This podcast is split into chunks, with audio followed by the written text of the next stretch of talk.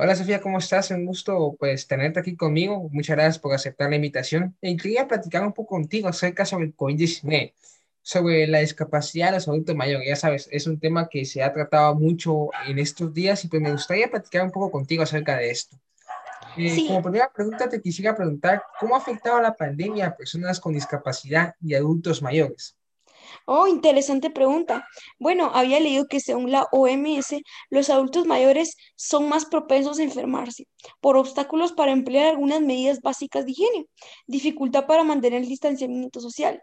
Las personas mayores y los discapacitados infectados de COVID-19 exacerban los problemas de salud que ellos ya tienen, en particular los relacionados con la función respiratoria o la función del sistema inmunitario. O con cardiopatías o diabetes y también pueden tener dificultades para acercarse a un centro de salud. Eh, quería preguntarte a ti también, eh, ¿crees que algunos grupos les han afectado más que a otros? ¿Podrías explicarme por qué?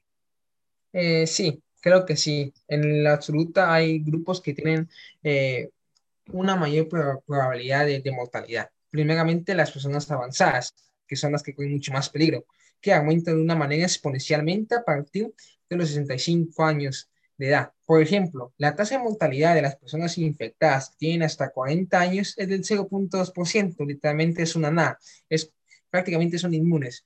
Entre los que tienen 70 y 79 años, pues ya se incrementa un poco, que es un 8%, mientras que a partir de los 80 años la cifra aumenta a un 14.8%, que es algo muy elevado ya. Entonces, otra cosa que te quiero decir como un plus es que las personas que son discapacitadas mayores de género masculino tienen, un menor, tienen una menor resistencia ante el COVID-19, ya que una hormona sexual femenina es, es el principal responsable de esto, ya que estimula el sistema inmunológico y por lo tanto combate los patógenos rápida y efectivamente. Por otro lado, la testosterona masculina inhibe el sistema inmunológico. Otra pregunta, una última pregunta que te quisiera hacer es la de por qué debemos reflexionar sobre las condiciones COVID-19 y estos grupos poblacionales, ya que quisiera saber tu punto de vista.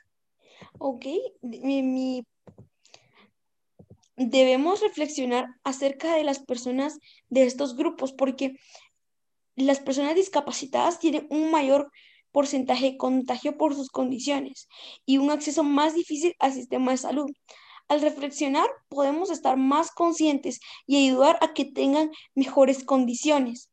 Al hacer una reflexión a gran escala, acercamos más a la población a cumplir con todos los ODS relacionados, como por ejemplo el de salud y bienestar para todos.